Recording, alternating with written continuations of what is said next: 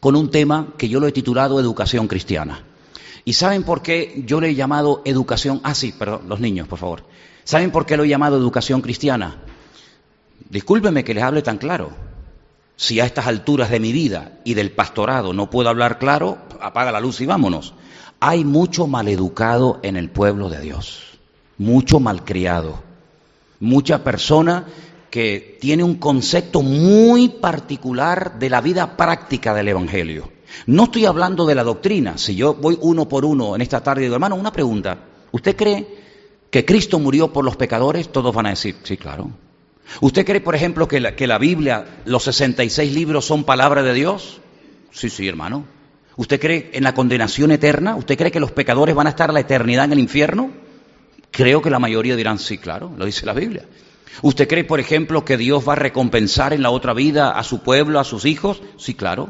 Es decir, que yo en cuanto a doctrina veo que en la mayoría, cuidado, hay excepciones, en la mayoría de las iglesias no hay problema con la doctrina. Prueba de ello que si ustedes no estuvieran de acuerdo con la doctrina, no estarían aquí estarían en otra congregación. Ah, no, mira, es que yo creo otra cosa. Bueno, pues entonces se va a otra iglesia. Pero muchas veces he observado que los problemas cuando la gente se convierta al Señor no surgen por problemas de doctrina, a veces por caprichos. Créanme, hermanos, a veces ha habido iglesias que se han dividido y se han peleado unos con otros por caprichos. Hay iglesias donde a lo mejor se dividieron, ¿saben por qué? Porque el color que le dieron a la pared no era el que a él le gustaba. Pero ¿cómo han pintado la iglesia de ese color? Bueno, hermano, de algún color había que pintar. No, es que no me consultaron. Claro, si en una iglesia de 40, 50, 60, 80, 100, 200 personas se le va pidiendo a cada uno de qué color quiere que pintemos la iglesia, podemos tener 80 colores diferentes. ¿Verdad? Pues ha habido iglesias que se han dividido porque resulta de que el pastor, junto con otros hermanos, un día decidió pintar la iglesia, que por cierto, los que protestan muchas veces ni venían a pintar. Y se dividió la iglesia por eso. Ha habido iglesias que a veces se han dividido porque la iglesia creció y cuando eran poquitos tenían una copa para celebrar lo que llamamos el pan y el vino, la Santa Cena, y el pastor dijo, hermanos, mire, ya la iglesia ha crecido y estamos todos, cinco, seis, diez personas bebiendo de la misma copa, ahora somos ochenta, tardamos una eternidad en terminar de participar de la Santa Cena y encima ochenta personas yo no, yo no soy escrupuloso. Ustedes saben que yo, a mí no me da asco nada, nada. Yo he comido a plato hasta con cucarachas dentro, así les digo de claro. Yo no soy escrupuloso, pero hay otra gente que dice, ay, si hubiera probado el primero la copa, pero claro, es que estoy en el puesto 55 y han bebido 55 antes que yo. Entonces está el diente del hermano que se le cayó, la baba del otro que no sé qué, ¿verdad? Entonces el pastor dice, a partir del próximo domingo, del próximo mes, la Santa Cena la vamos a repartir cada uno con su copita. Tercera Guerra Mundial. Ustedes se ríen, pero yo he estado en iglesias que me han dicho, ¿sabes que la iglesia se dividió? Digo, sí, he observado que no está la familia tal, la familia cual, los otros. ¿Y qué pasó? ¿Algún problema de doctrina? ¿Algo de.? No, no, no, no. Sino que el pastor decidió que a partir de ahora vamos a tener cada uno una copita, es más higiénico, más rápido. Y. No, porque la Biblia habla de la copa. Vamos a ver. Hombre, habla de la copa, pero no es lo mismo que coman o participen 12. Imagínense una iglesia donde yo he predicado, una iglesia de, 8 o 10 mil personas. ¿Cómo hacemos? Una copa para 10 mil personas. ¿Cómo hacemos? No terminamos nunca, ¿verdad? Imagínense el bautismo del día de Pentecostés. ¿Cuántos se bautizaron? Como 3 mil. ¿Y, ¿Y, uno solo bautizó a 3 mil? Ah, ¿En qué cabeza cabe eso? No puede ser, no puede ser. A, un minuto por bautismo son 3 mil minutos. ¿Cuántas horas son 3 mil minutos? Una barbaridad, ¿verdad? Entonces, a veces los problemas surgen por cuestiones prácticas, por cuestiones de relación. Y algunos dirán, pero esto es algo de, este siglo, de este tiempo. No, no, no, no, no, no. Ya en los tiempos del Nuevo Testamento, cuando todavía estaba fresco el Evangelio, había hermanos que se peleaban unos con otros por la comida. Por la comida. ¿Cuál fue el primer problema de la iglesia primitiva? ¿Por qué le pones más a ella que a mí? Ah, porque ella es judía y yo no, ¿verdad? ¿Cómo puede ser que se pelearan en una iglesia tan poderosa, con semejantes ministerios, una iglesia tan bonita, por la comida? Es que somos muy espirituales, pero a la hora de la comida, a la hora de la comida, si te he visto no me acuerdo, amigo. Imagínense que hiciéramos eso aquí, que llega, estamos repartiendo y de repente a un hermano le ponemos un poquito más y a ti un poquito menos. ¿Cómo reaccionarías tú? No, no, yo no, yo no. Yo siempre cuando me dirijo a ustedes, claro, yo sé que ustedes están siempre en un nivel, un nivel, yo les veo a ustedes cuando les veo así una, una cosita aquí, un arito, ustedes están en una santidad espectacular, nosotros ya somos más de carne, entonces, ¿verdad? Pues por eso yo, di, yo le dije, Señor, ¿qué nos hace falta? Educación educación cristiana, ¿verdad? Hemos dicho en este estudio, hemos hablado de la carne, hemos hablado de, cómo el ego se quiere entronizar, de cómo el hombre quiere gobernar su vida, de cómo el mismo Señor Jesucristo tuvo que renunciar a su voluntad. Y esa noche el Padre dijo, pues vas a morir, porque mi voluntad es que mueras. Y Cristo la aceptó, sin, sin ningún problema, ¿verdad?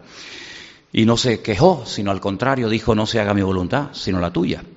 Hemos hablado del alma, lo que es el alma, para lo que está el alma, cuáles son las funciones del alma, la estructura interna del alma, las enfermedades que puede coger el alma, etcétera, etcétera. Pero hemos hablado de que dejarse única y exclusivamente guiar por el alma, que son las emociones y los sentimientos muy peligrosos, muy peligrosos. ¿Por qué? Porque los sentimientos que hoy tienes, por el calor, porque has tenido un día malo, porque a lo mejor no vendiste lo que creías que hoy te lo iban a comprar, el trabajo que te habían prometido resulta que no te lo van a dar, o por lo que sea, ese estado de ánimo en este momento, bajo esas circunstancias, son diferentes al estado de ánimo que puedes tener dentro de 72 horas cuando te llaman y te dicen, oye, mira el trabajo que te ofrecí, ven que, te lo, que está reservado para ti. Y automáticamente ya cambias. O en vez de tanto calor ya hace más fresquito, ya puedes dormir mejor de noche y no estás de mal humor al día siguiente. Entonces, dejarse llevar única y exclusivamente por emociones o por sentimientos muy peligrosos, muy peligrosos. Sin embargo, la Biblia nos habla de otro modelo, de otro estilo de vida. Y es dejarnos guiar por el Espíritu de Dios. ¿Dónde trabaja Dios? En el espíritu humano. Ese espíritu, estamos repasando, quedó desconectado, muerto, por decirlo de alguna manera, el día que Adán y Eva pecaron. El día que Adán y Eva pecaron, automáticamente su espíritu quedó como desconectado. Es como si le sacáramos el cable ahora al micrófono. Por más que grite, no va a funcionar, porque esto tiene una conexión que va a una mesa, esa mesa va no sé qué. Pues exactamente igual. Ese espíritu está muerto, muerto totalmente. El alma no, el alma está viva. Cuando nacemos de nuevo, cuando conocemos al Señor, no cuando cambiamos de ser católico a evangélico.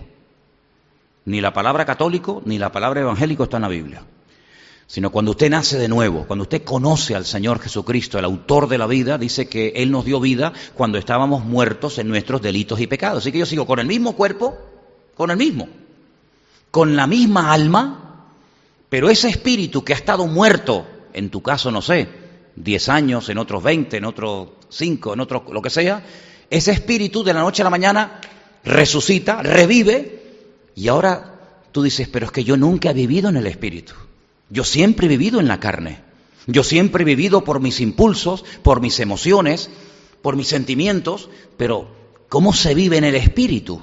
¿Cómo puedo saber si me está guiando el alma o me está hablando y me está guiando el espíritu? Entonces es ahí donde se produce el cacao y el follón muchas veces entre creyentes porque confunden la voz de Dios con la voz de, su conciencia, con la voz de su alma, y, toman una decisión y después se dan cuenta que se han equivocado porque no saben, no saben diferenciar cuando el Señor te está hablando o cuando tú mismo, o cuando tú mismo te estás hablando.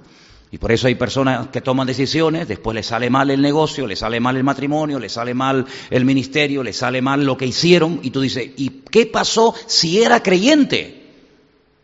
Que no actuó guiado por el Espíritu actuó por los sentimientos.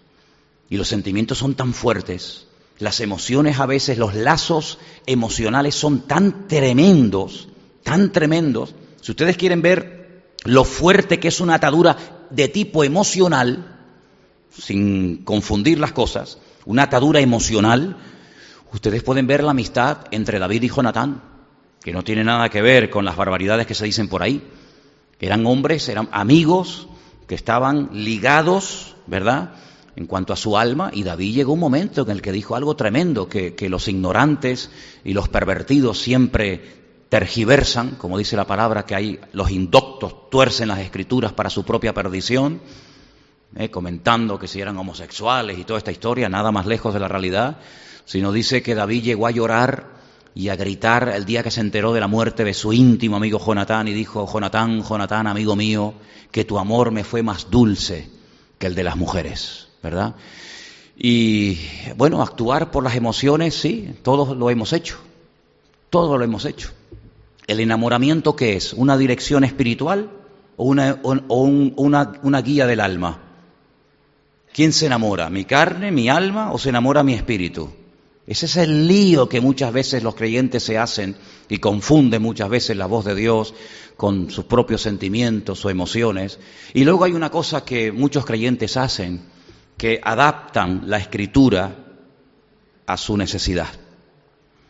Es que la Biblia dice pero solamente se acuerdan de lo que dice la Biblia en lo que les interesa, no en otros textos que ni siquiera los quieren mencionar, ¿verdad? Y entonces la Biblia nos da el consejo, valga la redundancia, de buscar consejo. Buscar consejo. Porque hay personas que por su inmadurez, por la edad que tienen o por falta de educación cristiana, no saben si lo que estoy sintiendo es de Dios, es de mi carne, es del Espíritu. Y entonces, amigo, Dios no quiere, y subrayo esto, que nosotros aprendamos a base de errores. Porque algunos ni, ni equivocando se aprenden. Entonces vamos a ver algunas características, cómo, cómo actúa el Espíritu, para que tú más o menos sepas diferenciarlo. Comenzamos por el libro del Génesis capítulo 26, donde hay unos padres, hay unos padres que lo están pasando mal porque tienen un problema con un hijo.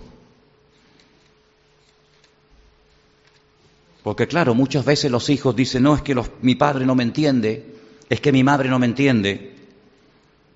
Y cada uno cuenta la feria como le va. Pero a veces los padres sufren por decisiones equivocadas que toman los hijos, pero no hacen caso. Y esta, esta experiencia de padres que sufren al ver cómo sus hijos se equivocan está en la Biblia.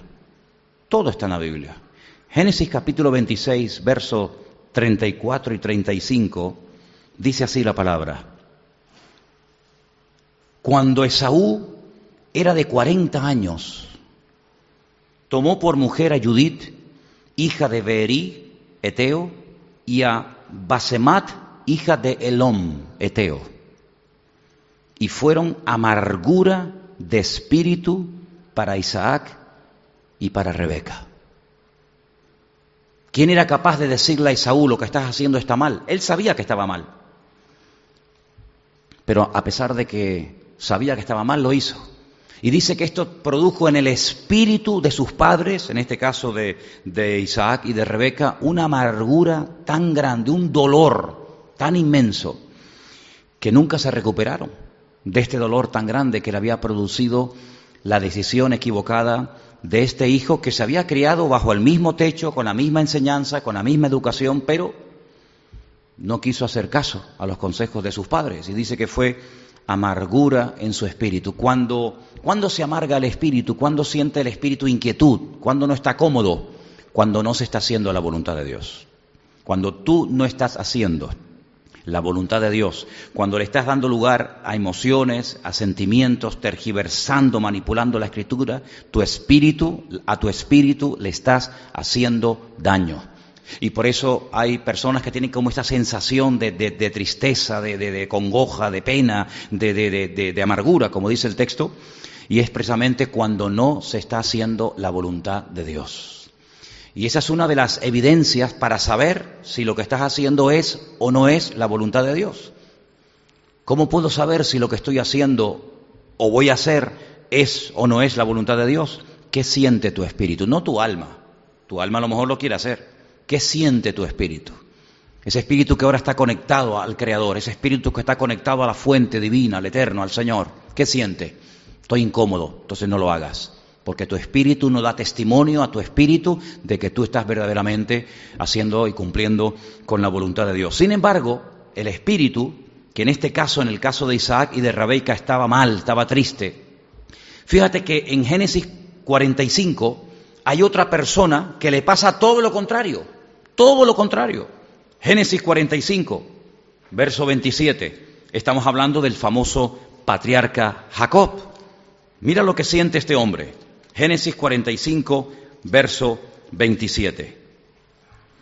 Ellos le contaron todas las palabras de José que él les había hablado, y viendo Jacob los carros que José enviaba para llevarlo, su espíritu revivió. Entonces dijo Israel, basta, José, mi hijo vive todavía, iré y le veré antes de que yo muera. Más de 20 años creyendo que su hijo había muerto y su hijo estaba vivo y muy prosperado y muy bendecido y muy usado por el Señor, pero él no lo sabía. ¿Por qué estuvo tantos años triste hasta el punto que dice, descenderé con tristeza a la muerte? Como un hombre que veía ángeles, un hombre que conocía al Señor perfectamente, un hombre que, que era un hombre de Dios a pesar de sus defectos, como todos tenemos.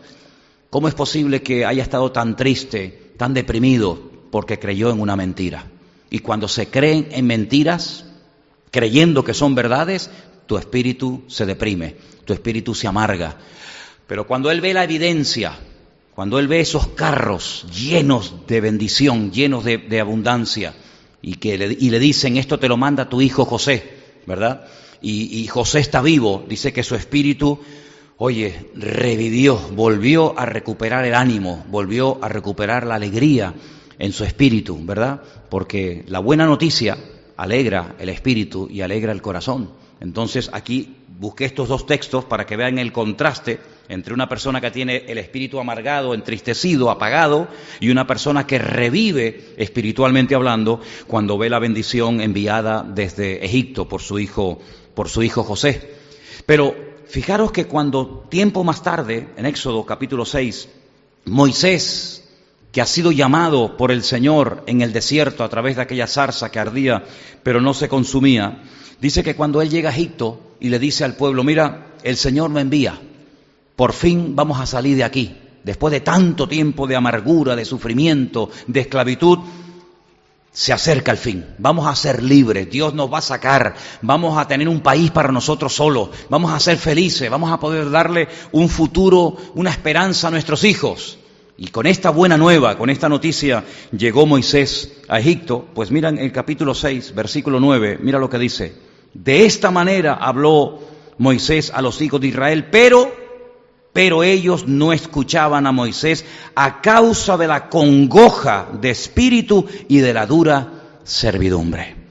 Es decir, sí, las noticias son muy bonitas, el futuro es maravilloso, pero nuestra realidad presente nos impide aceptar esta buena nueva como, como Jacob la aceptó y fue a Egipto. Ellos estaban tan oprimidos, tan entristecidos, tan acongojados, como dice la escritura, que dice que ni oían a Moisés, ni oían a Moisés. Y lamentablemente así vive mucha gente hoy en día.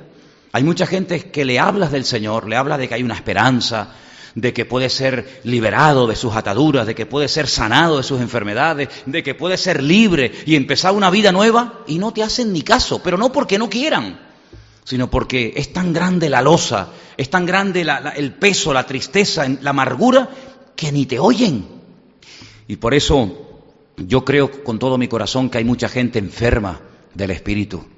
Y por eso tenemos que orar para que el Señor nos dé la, la sabiduría y palabras adecuadas para poder ayudar a todos los que tienen acongojado el espíritu. Y no hablo solamente de gente de afuera de la calle, hay creyentes que los miras a la cara y dices, ¿este es creyente? ¿Este es creyente? ¿Cómo puede ser que un creyente esté continuamente acongojado, entristecido, siempre lamentándose porque no ha terminado de entender y de apropiarse de las bendiciones que el Señor dice que son nuestras, ¿verdad?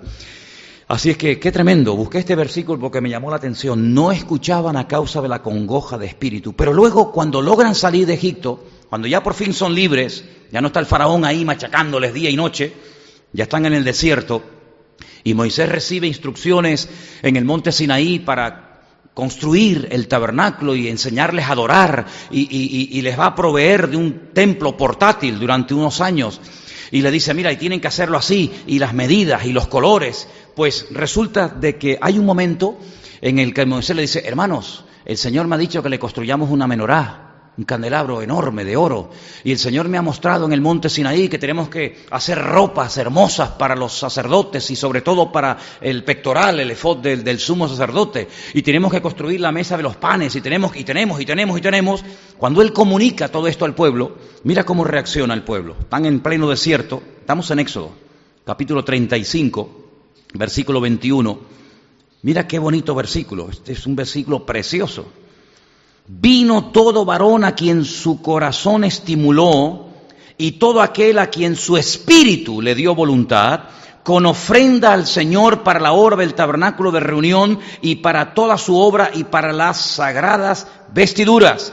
Vinieron así hombres como mujeres, todos los voluntarios de corazón, y trajeron cadenas, arcillos, anillos, brazaletes, de toda clase de joyas de oro, todos presentaban ofrenda de oro al Señor, todo hombre que tenía azul, púrpura, carmesí, lino fino, y entonces comenzaron a traer y a traer y a traer y a traer, hasta que llegó un momento en el que Moisés dijo, hermanos, paren, paren, paren, paren, paren, vale, vale, no traigan más, ya es suficiente. Pero no eran esclavos. ¿De dónde sacaron tanta plata y tanto oro y tanta riqueza? Bueno, la Biblia dice que salieron enriquecidos. La Biblia nos enseña que efectivamente eran esclavos, pero no salieron, permítame la expresión, con una mano delante y una mano detrás. Los que se quedaron arruinados fueron los egipcios. Ellos salieron con toda la riqueza de Egipto. Y los egipcios les entregaban joyas y les entregaban oro y les entregaban cosas, cosas que eran de ellos, porque se las entregaban. Este egipcio le decía, toma, vete y lárgate de aquí. Llega el momento en el que el pueblo está en el desierto libre y con un buen, y con una buena, con un buen patrimonio. Cada uno tenía sus buenas ropas, tenía sus joyas. Bueno, ¿y ahora qué vamos a hacer con todo esto? Cuando Moisés comunica al pueblo y dice, hermanos, aquí hay una necesidad. Nuestro Dios merece un templo. Claro, no un templo de piedra, de cemento que se quede fijo, sino que somos peregrinos, somos nómadas, estamos hoy aquí, mañana allá, y tenemos que construir el, Mishkan, tenemos que construir el, tabernáculo, donde Dios va a estar en el centro y nosotros vamos a acampar durante las noches alrededor de él, y, y Dios va a estar en medio, oye, precioso. ¿Y de dónde vamos a sacar? Pues claro, Dios dice, no, yo quiero que el candelabro sea de oro, de oro, y no puede ser de madera. No, de oro. Y quiero que la mesa de, los panes sea de madera de acacia, pero me la forran de oro. Y quiero que, el arca de la alianza me la forran de oro por dentro y por fuera. Y quiero que al sacerdote, al sumo sacerdote, como ese, ese maniquí que tenemos ahí en la entrada, le pongan doce piedras preciosas, jacintos, rubíes, diamantes y tal. Bueno, ¿y de dónde vamos a sacar todo esto? Dios nunca va a pedir nada que tú no puedas hacer. ¿Cuántos dicen amén? ¿Para qué les va a pedir oro si no tienen? ¿Para qué les va a pedir que sean generosos si no, son, si no tienen nada para dar? Cuando Dios te pide algo, es porque sabe que Él ya te lo dio antes, para que cuando Él te lo pida, se lo entregues. ¿Quién le dio el hijo a Abraham? ¿No se lo dio el Señor? ¿Oraron? Gente mayor, gente ya con casi noventa y pico, cien años de edad. El Señor sanó a su mujer, a Sara, Señor bendijo a Abraham, fueron padres, ¿quién te lo dio? Dios. Y como es mío, ahora quiero que me lo entregues en sacrificio. Hermanos, así de claro. Ellos no dijeron, no, no, no, no, no, no, vamos a ver, yo salí de la esclavitud, pero yo llevo mi dinerito ahorrado para que cuando yo llegue a la tierra esa que tú dices que Dios nos va a entregar, yo tenga un dinero para construir mi casita, ¿eh? para comprar mi finca, para comprar mis gallinas, mis vacas, mis animales, por lo tanto yo no puedo estar ahora aquí, dale y dale y dando y dando y dando, yo lo, Dice la Biblia que el Señor tocó el espíritu del pueblo y comenzaron voluntariamente a ofrendar y a ofrendar y a ofrendar hasta el punto, como les acabo de decir, que Moisés dijo, hermanos, ya sobra, es suficiente, no hace falta que traigan nada más. ¿Puede pasar eso entre nosotros hoy en día? Se ve que no, porque no contestaron amén. ¿Puede pasar eso hoy en día en una iglesia, por ejemplo, como esta? Yo nunca lo he visto. Ustedes dicen que sí, yo lo creo, pero yo no lo he visto. Yo nunca he visto que se pide una cosa y, venga y venga y venga. Hermano, no traigan más. Yo sé que todos lo creen, pero nunca lo hemos hecho. Nunca lo hemos visto. ¿O usted lo ha visto? ¿Usted está en una iglesia donde se ha dicho, hermanos, ya no hace falta que traiga nada más? Yo no lo he visto. ¿Que existe? Sí. ¿Que hay casos en la historia? Sí. Pero que nosotros no lo hemos hecho? Tampoco. Entonces vemos que cuando una persona está bien delante del Señor, no tiene ningún problema en desprenderse de lo que Dios le pida, porque entiende que Dios te ha dado previamente para que tú puedas cumplir con lo que Dios está pidiendo en tu vida. ¿Cuántos dicen amén? Ahora, hay una cosa, y esto es muy, muy importante. Yo no sé si hasta dónde vamos a poder avanzar, porque miren todo lo que tengo aquí. Aquí tengo tela marinera para estar tres meses hablando, y me voy la semana que viene. No sé hasta dónde llegaré. Pero aquí hay una cosa que yo lo, he llamado transmisión de espíritu. Transmisión de espíritu. ¿Eso qué significa? Eso significa que si un hombre y una mujer se unen y, y, ella queda embarazada de ese hombre y tiene un hijo una hija, ese hijo que nace, esa niña que nace, genéticamente, si se hiciera una prueba, se demostraría que ese niño o esa niña es hija de estos señores. En un 99,9% las pruebas que se hacen hoy en día demuestran si eres o no eres hija o hijo de ese matrimonio. Pero, ¿y espiritualmente? ¿A quién te pareces tú? Espiritualmente, ¿a quién nos parecemos? Se puede también transmitir no solamente la parte genética, sino se puede transmitir la parte espiritual más de lo que te puedes imaginar, más de lo que te imaginas. Nosotros no solamente somos el resultado de esa educación que hemos recibido, si es que se recibió, o de ese ambiente en el cual te criaste, sino que nosotros también somos el resultado, espiritualmente hablando, de la persona que te pastoreó, de la persona bajo la cual estuviste, bajo tu cobertura espiritual. ¿Cuánta gente ha estado en manos de brujos, de santeros, de curanderos, de adivinos, etcétera, etcétera, y traen toda esa basura en su vida, ¿verdad? Y después tienen que ir despojándose, desprendiéndose. Que dicho sea de paso, si alguna persona ha estado aquí o fuiste un día queriendo sin querer y encima pagaste a curanderos, a divinos, a astrólogos, a, echadores de cartas, tarotistas, etcétera, etcétera, pues algún día tendrás que, que arreglar ese área. ¿eh? Algún día tendrás que cerrar esa puerta que un día abriste, ¿vale? En fin, pero hay un pasaje en la Biblia donde dice que Moisés está en el desierto tratando de atender al mayor número posible de personas y llega de visita a su suegro, un tal Jetro, que se había quedado con, con, la esposa de Moisés esperando a que éste saliera de Egipto y fuera a la tierra prometida y de repente llega la visita y le dice, mira, tu suegro te acaba de venir a visitar, sacerdote de Madián, y viene con tu esposa y viene con tus hijos. Y entonces Dice la Biblia que Jetro empieza a observar un día normal y corriente en la vida de su yerno, en la vida de Moisés, y se da cuenta de que Moisés se levanta muy temprano en la mañana, se acuesta muy tarde a la noche, y la intención de Moisés es atender, claro, vamos a ver, él no solamente tenía que enseñar la ley, que la gente no la conocía, sino que además tenía a veces que solucionar problemas de, que este se peleó con este, el otro se peleó con el otro, que la cabra me la robó, que el niño me rompió no sé cuánto, y era todo un lío de atender a casi dos millones de personas. ¿Saben, hermanos, lo más difícil en esta vida, ¿saben lo que es? Trabajar con gente. Eso es lo más complicado. Porque hay gente que son peor que los niños pequeños. Y sobre todo la gente que ya se creen que han llegado a un cierto nivel, peor que niños pequeños.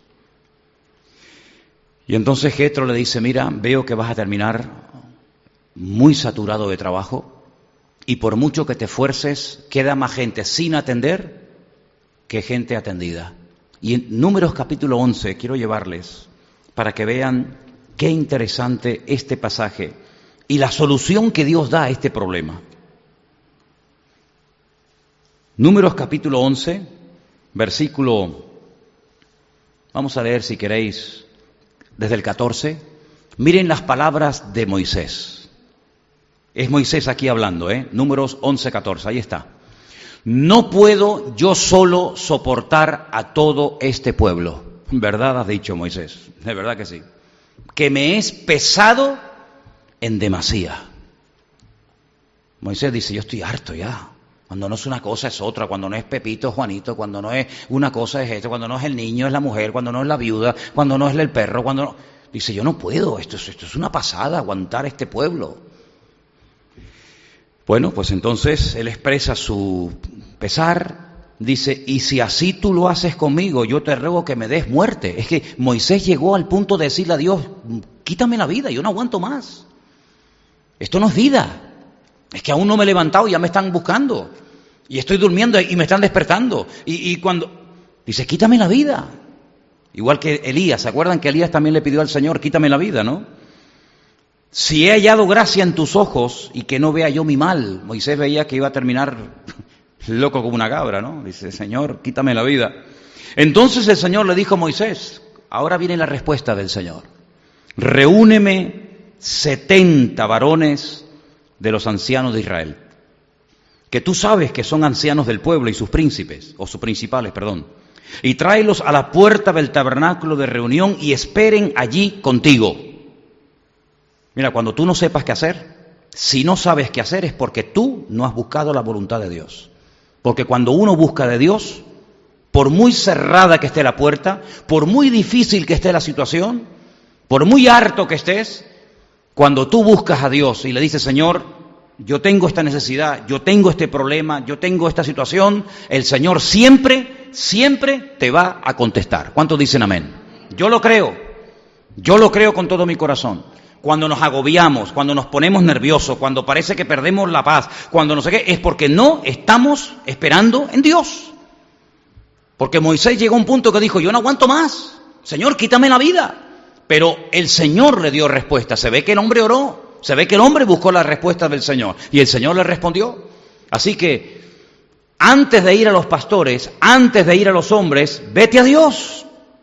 Consúltala a Dios, estate un ratito quieto en la presencia del Señor. Apaga la tele, deja el móvil, deja el ordenador, estate un momento quieto en la presencia del Señor.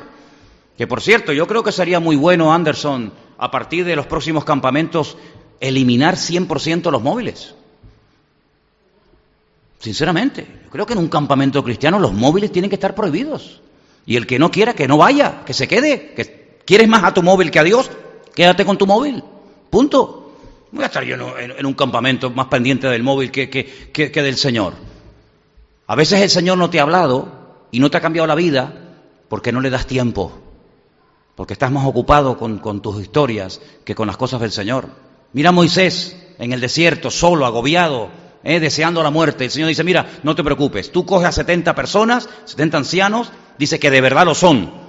Sí, gente seria, gente madura en el Señor, te vas con ellos al tabernáculo de reunión y esperen allí.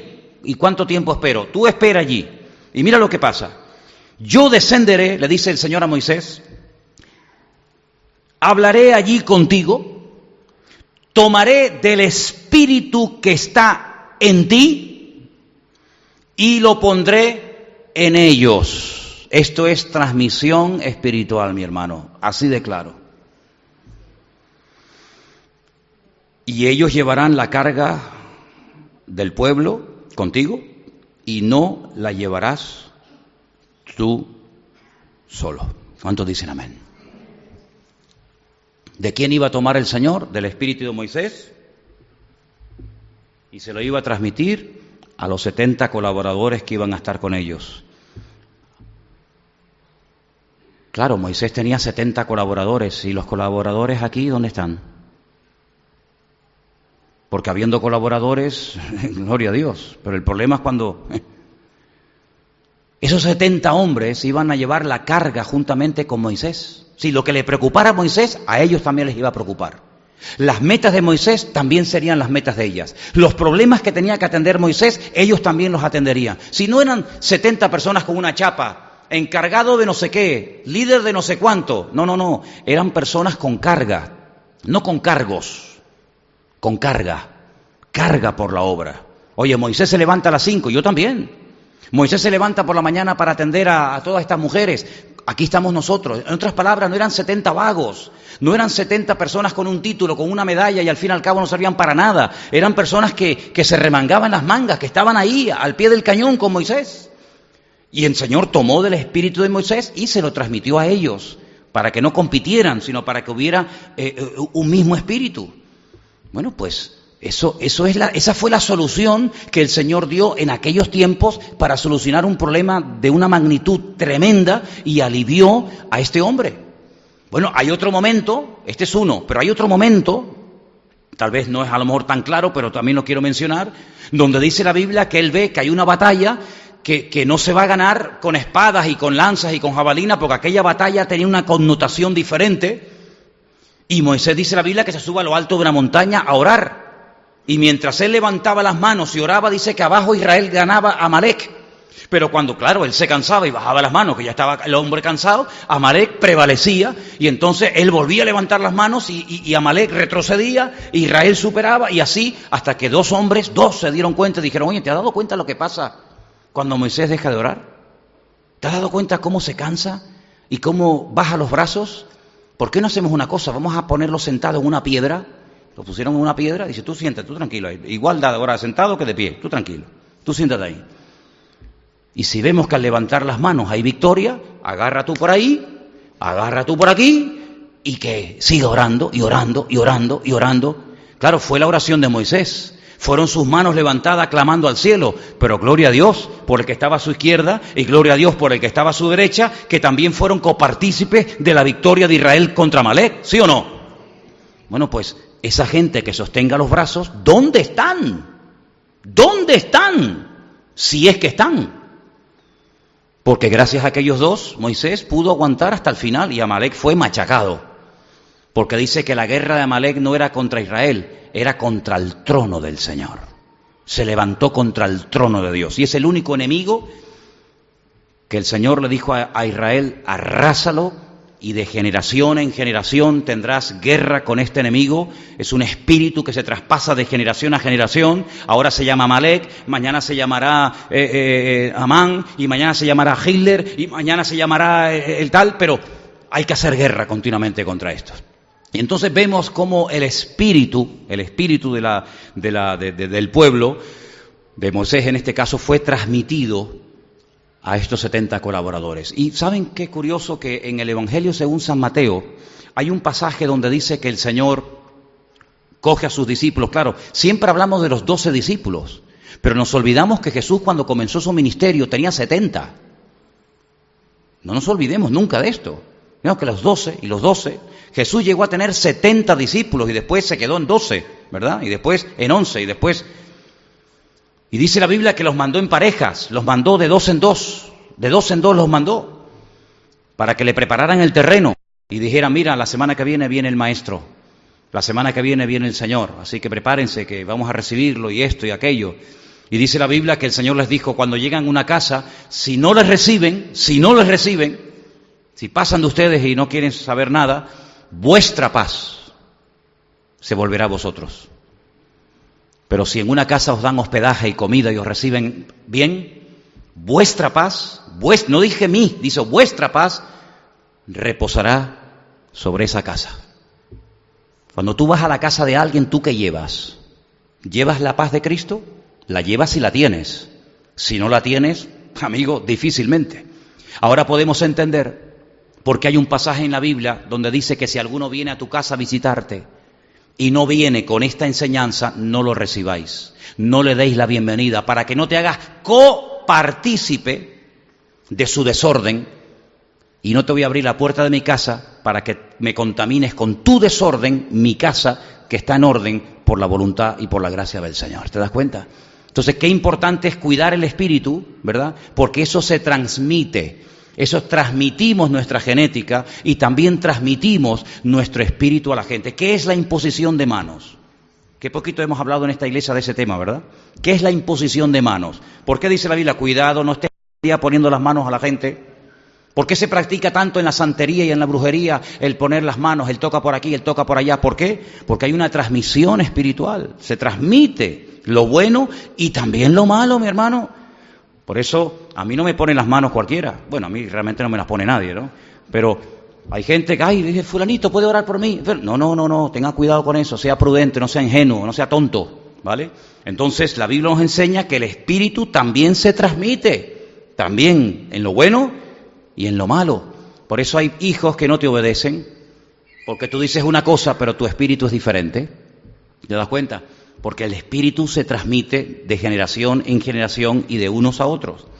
Y luego también, hermanos, luego también en Job capítulo 10 hay otro versículo muy bueno, una promesa. El libro de Job es un libro muy bonito. Yo diría que es uno de los libros más profundos de la Biblia. Es un libro tan profundo que a veces no sabe quién está hablando, si es Job, si es Dios, si es, ¿verdad? En Job capítulo 10, versículo 11, hay una promesa muy bonita que dice así. Job 10, 11. Me vestiste de piel y de carne. Qué bonito, ¿no? Me tejiste con huesos y nervios. Vida y misericordia me concediste y tu cuidado guardó mi espíritu. No me digan que no es bonito este versículo.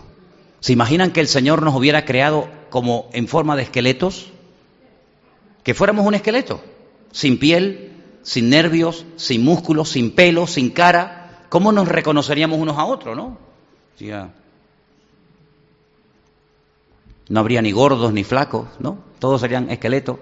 Pero el Señor dijo, no, voy a ponerles piel, voy a ponerles tendones, voy a ponerles nervios, voy a ponerle ojos, voy a ponerle orejas, voy a ponerle dedos, voy a ponerle pelo, voy a ponerle a esto y aquello. Y dice, y Él sobre todo lo que hace es que cuida, cuida de nuestro espíritu. ¿Cuántos dicen amén? Gloria a Dios. Es un tesoro, tesoro que tenemos en vasos de barro. ¿eh? Hemos sido creados del barro.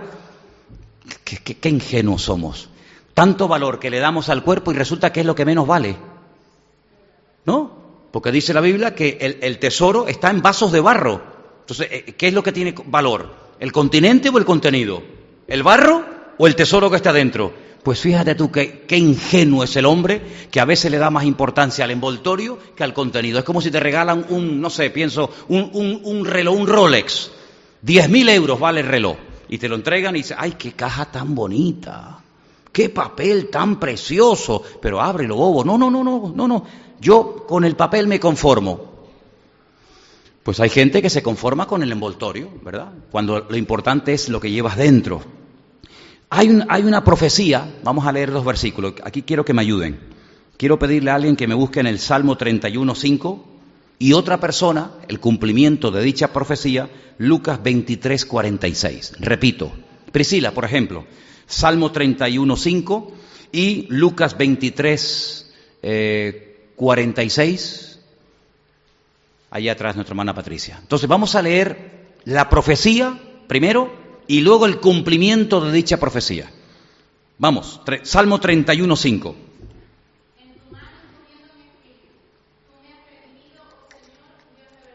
En tus manos encomiendo mi espíritu. Gloria a Dios. Y uno dice, bueno, esas palabras a mí me suenan, ¿no? Claro. Patricia, Lucas 23, 46.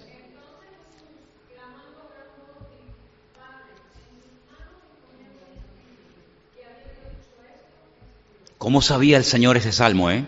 Él sabe que está a punto de morir, ya está en las últimas, los últimos segundos de vida. Con mi cuerpo hagan lo que quieran. Me quieren meter en una cueva, me quieren, hagan lo que quieran, pero mi espíritu, mi espíritu se lo entrego a mi Padre. Padre, en tus manos, en tus manos, encomiendo mi espíritu. ¿Cuántos dicen amén?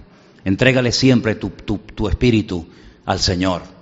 Es el que mejor lo va a cuidar. Al fin y al cabo fue el creador. Por lo tanto, dale valor a la parte espiritual. Eso es lo más importante que tienes. Lo más importante y lo más valioso que tienes es tu espíritu. Y si encima ese espíritu ha revivido, ha vuelto a la vida, porque un día conociste al Señor, no estés jugueteando ni perdiendo el tiempo con Él, ya estuvo mucho tiempo aparcado y dormido, ¿eh? y ahora que está vivo, entrégalselo cada día, cada día al Señor. Vamos a leer dos versículos más y por hoy concluimos este, este estudio. Salmo 51, 17, en el Salmo 51, el verso 17, encontramos también una referencia muy interesante acerca del Espíritu, este tema que estamos hablando en esta noche. Y dice así, los sacrificios de Dios son el Espíritu quebrantado y al corazón contrito y humillado no despreciarás tú, oh Dios. Esta gente que se flagela, que se crucifica, que van de rodillas, cargando pesadas cruces, ¿Dónde dice la Biblia que hay que hacer eso? ¿Es eso lo que Dios pide? No, no. Venid a mí, los trabajados y cargados, que yo os haré descansar. ¿Cuál es el sacrificio, por decirlo de alguna manera, que Dios exige o demanda de nuestra vida? Pues aquí lo dice, Salmo 51 y 17, los sacrificios de Dios, ¿qué es? El espíritu quebrantado. El espíritu que se deja tratar, el espíritu que se deja moldear por el Señor. ¿eh? Ese es el sacrificio que Dios acepta. Así que otras cosas no tienen absolutamente nada que ver porque además el Señor ni las pide. ¿eh? Quebrántate espiritualmente hablando. Dice la Biblia, hay otro versículo muy bonito, no lo tengo aquí, pero lo recuerdo que dice que Dios habita en la altura y en la santidad. ¿Lo habéis leído ese versículo? Está en Isaías. Tremendo. Dios habita en la altura y en la santidad y con el quebrantado y humilde de espíritu. Eso lo dice en el libro del profeta Isaías, un versículo extraordinario. Y el último texto que quiero que leamos y ya empezaríamos en el libro de Proverbios, que está lleno de referencias al Espíritu. Tenemos en el Proverbio capítulo 15, versículo 13, algo muy interesante, algo muy interesante. Yo siempre he dicho que no toda enfermedad es consecuencia de una situación mala espiritualmente hablando, pero algunas veces sí, algunas veces sí. Quiero dejar esto bien claro porque por ahí hay pastores y predicadores e iglesias que dicen, bueno, el que está enfermo es porque está en pecado. No, eso no dice la Biblia. Eso es lo que dice usted, que por cierto es mentira. Hay personas que se enferman porque han pecado. Hombre, por supuesto. Vamos a ver, una persona que ha llevado una vida de desorden, una persona que le ha dado lugar a, cosas prohibidas en la palabra de Dios, hombre, no te sorprendas si en un momento determinado puedes contraer una enfermedad o puedes tener una parte del cuerpo, un miembro de tu cuerpo afectada debido a ese desorden que en un momento determinado existió y hubo en tu vida. Pero no significa que toda persona que está enferma es porque está en pecado, porque... No, no, cuidado, cuidado. La Biblia nos enseña que incluso había a veces compañeros de Pablo que enfermaban, ¿vale? Y el mismo Pablo también enfermaba. Y gloria al Señor, que tenemos un médico divino, pero a veces los cuerpos se van deteriorando y sabemos que hay promesas y todo eso, y de algo habrá que morir, digo yo, ¿no? O todos se quieren ir al cielo y nadie se quiere morir. Pero claro, qué bonito. ¿Cuántos quieren ir al cielo? Amén. Pero al cielo, a menos que el Señor venga, se va, se va después de muerto. ¿Sí o no? Entonces, ¿usted quiere ir al cielo, sí o no? Entonces tendrá que morir. Pero dice aquí en el, en el proverbio 15, versículo 13, lo siguiente. El corazón alegre hermosea el rostro. Ah. Entonces no tiene nada que ver con el colorete, ni la pintura, ni el rime. No. Tú no has leído ese, no, no sabes ese refrán, dice que aunque la mona... Mira cómo se lo saben. Mira cómo se lo saben. Yo digo un proverbio y no soy capaz de terminarlo, pero digo un refrán y enseguida, ¡eh, coges el hilo y rácata! ¿eh? Aunque la mona se viste, ¿eh? Mira cómo se lo sabe todo el mundo. Pues eso no dice la Biblia. La Biblia dice que el corazón alegre hermosea el rostro. Hmm. Sí que hay un reflejo, ¿verdad? Hay una proyección de lo interior hacia lo exterior. Pero mira lo que dice el, resto del versículo. Mas por el dolor del corazón, el espíritu se abate.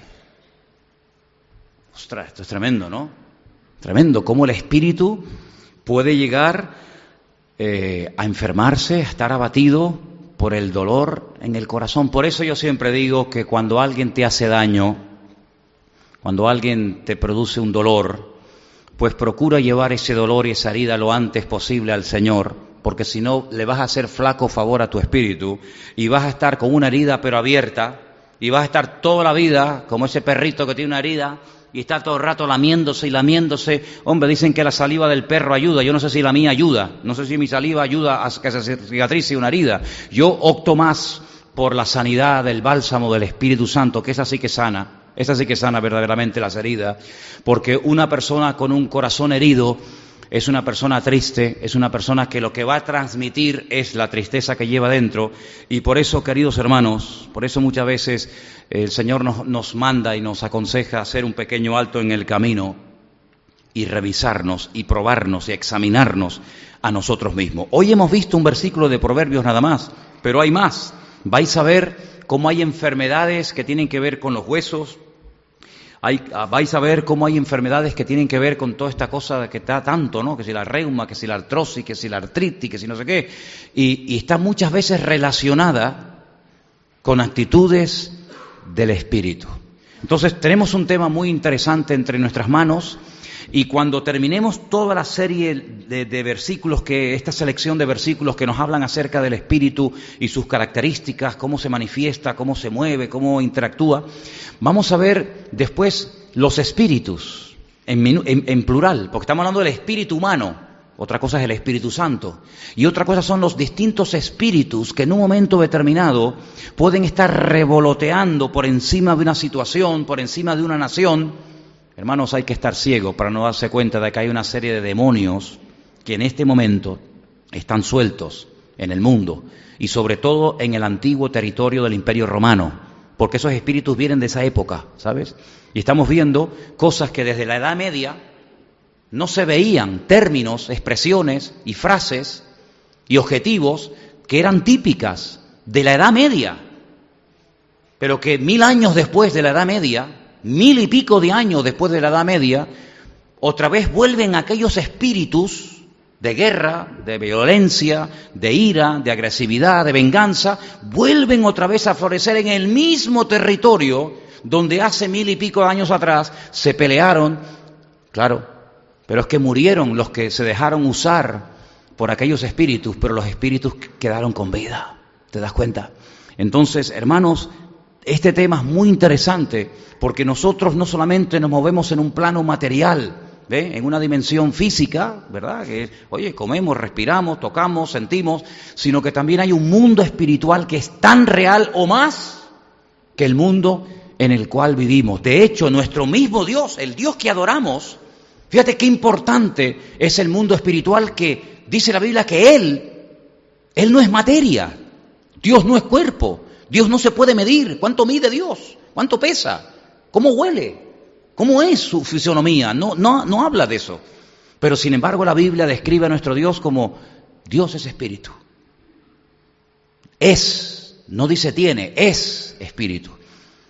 Por lo tanto, el espíritu es algo real. Él mismo dice la Biblia que es espíritu, incorpóreo, no tiene materia, ¿verdad? Pero sin embargo es, sin embargo existe. Y a nosotros, ese Dios que nos ha creado y nos ha dado cuerpo, para poder movernos y nos ha dado limitaciones de espacio y de tiempo, ha puesto en nosotros, como dice Eclesiastés, eternidad, ha puesto espíritu dentro de nosotros para que podamos conocerle, para que podamos ir preparando nuestro ser interior para que cuando estemos en su presencia, nuestro espíritu ya está entrenado. Por eso hay gente que no, que, que no entienden que aquí estamos entrenándonos, hermanos. La vida es un entrenamiento. Esto no es un spa donde vamos a relajarnos y a salir, eh, ¿verdad? No, esto es un entrenamiento constante y permanente. Dios nos está entrenando y algunos no entienden que, que esos piques, que esos roces, que esas cosas que ocurren forman parte del entrenamiento. Oye, que los entrenamientos son muy duros. Vete tú a ver un entrenamiento de un equipo de primera división y te quedas sorprendido, es que los revientan. Pero es que sin ese duro entrenamiento no pueden después rendir 90 minutos eh, en un campo a pleno rendimiento. Y los soldados tienen que entrenarse muchísimo para poder ir al campo de batalla. Y el cristiano tiene que entrenarse. Pero es que hay algunos que no se quieren entrenar. Hay algunos cristianos que dicen, bueno, yo lo que quiero es estar tranquilo, no quiero tranquilidad, yo no quiero rollo, yo yo quiero estar tranquilo, pues mire, pídele al Señor que lo lleve. Si usted quiere estar tranquilo y no quiere tener problemas y que nadie se meta con usted y, usted quiere tener paz y tranquilidad, yo no quiero rollo, yo no quiero lío, pídale al Señor, Señor, llévame contigo. Y el Señor esta noche es así, pum, y se lo lleva. Gloria a Dios, se fue. ¿Dónde está? Se fue con el Señor. Quería descansar. Allá ah, se fue a descansar. Pero mientras estemos aquí, esto es lucha, hermano. Esto es batalla. Estamos en guerra. ¿Cuántos dicen amén? Dice Pablo, yo he peleado, pero ¿Pero cómo que he peleado? Claro, he peleado el qué? La buena batalla, no la, la buena, la buena. Hay, batallas malas, la buena batalla. Y habla de casco, y habla de yelmo, y habla de espada, y habla de guerra. Y dice, ¿pero esto qué es? Es que estamos en guerra, amigo. Estamos en guerra. ¿Contra quién? Contra demonios. ¿Cómo? Contra demonios. Contra, no, no demonios de estos todo mequetrefe, esto arrugado, así todo feo, ¿no? Como este de... No, no, no. Principados. ¿Y de dónde viene la palabra principado? De príncipes. Y potestades de poderosos contra huestes espirituales de maldad en las regiones celestes. Y tú dices, no veas, es que esa es nuestra batalla. ¿Usted sabe pelear esa batalla? ¿Qué armas está usted utilizando? Claro, ellos juegan con una ventaja, entre comillas, que ellos nos ven a nosotros. Pero a nosotros no nos hace falta que le veamos, porque nuestro capitán, nuestra autoridad los ve perfectamente y nos revela y nos muestra las cosas, ¿verdad? Acomodando, como dice la Biblia, lo espiritual a lo espiritual, lo material a lo material. Y por eso queremos, en esta última parte de, este, este estudio de educación cristiana, hablar acerca del espíritu, saber movernos en el espíritu. Ya en la carne ya sabemos movernos, y en la mente y en la experiencia, movernos en el espíritu, ¿verdad? Y quiero que oremos en esta tarde porque este estudio no, ha hecho más que comenzar. Pero vamos a ver, Dios mediante, el domingo, que tenemos otra, otra oportunidad. Bueno, tengo aquí cantidad, hermanos, cantidad. Yo, no, me, no, me, rasco la panza, sino estoy todo el día buscando por aquí, buscando por allá, y este versículo y el otro versículo. Y, y solamente permítame, ya de verdad, para terminar, decirle, mira, si nosotros no le damos lugar al Espíritu de Dios en nuestra vida, esta lista que tengo aquí, que está en la Biblia, ¿eh? esto, no me esto está en la Biblia, esto está al lado de cada espíritu hay un, hay un versículo, uno o dos. Espíritu de celos. ¿La ha leído esto alguna vez? Espíritu de celos. ¿Y cómo reconozco yo que un espíritu de celos me está molestando? ¿Cómo se hacía en la Biblia cuando un marido estaba celoso de la mujer? ¿Alguien sabe? Hay un capítulo entero que dice, ¿usted tiene celos de su mujer? ¿Usted desconfía de su marido? Podemos hacerlo en la iglesia, si es bíblico. Podemos hacerlo. Si es que era lo que se hacía. El problema es cuando en las iglesias se mete la psicología. Y la psicología es para el mundo, no es para la iglesia. ¿Usted tiene celos de su marido? ¿Usted cree que su mujer la está engañando? Venga, vamos a hacer lo que dice la Biblia y vamos a esperar diez minutos. A ver qué pasa. Y en la Biblia, cuando pasaban una serie de cosas, decía, es verdad, no son sospechas, es verdad, eso está en la Biblia. ¿Por qué no se hace en las iglesias? Ah, yo qué sé, esto está en la Biblia. Espíritu de celo, espíritu de mentira. Está en la Biblia, mencionado. ¿Dónde? Primera Reyes 22, 22. Espíritu de mentira. Espíritu de sueño. Este, este abunda mucho, ¿eh? Este está que duerme este tío, ¿eh? Tiene espíritu de sueño, ¿eh? ¿Dónde está el espíritu de sueño? En Isaías. También está. Espíritu de fornicación. Una lujuria constante y permanente, tú. Constante y permanente. Se te van los ojos. De noche, de día, cuando duermes, cuando descansas. Una, una lujuria espectacular. En el caso de que sea en una mujer, que también las hay, se llama espíritu de Jezabel. Ay, amigo, desprende una sensualidad que tú dices, ¿cómo esta niña de 13, 14 años, esta mocosa, desprende una sensualidad? ¿Dónde aprendió esto? ¿De dónde le viene esto a esta mocosa? Se llama espíritu de Jezabel. En las iglesias así, así. Y generalmente persiguen a los pastores. La Jezabel, donde ven a los pastores, se vuelven locas. Espíritu Inmundo, bueno, si ya lo conocemos todos. Espíritu, dice aquí de, eh, de inmundo, de, sordo, mudo. Pero no tengo apuntado aquí un espíritu y lo, voy a buscar porque dice espíritu de, ¿cómo se llama? De, mareo, de, desequilibrio, de, de vértigo. Espíritu de vértigo. Eso está en la Biblia. Sí, sí, es que yo todo lo que hablo está en la Biblia.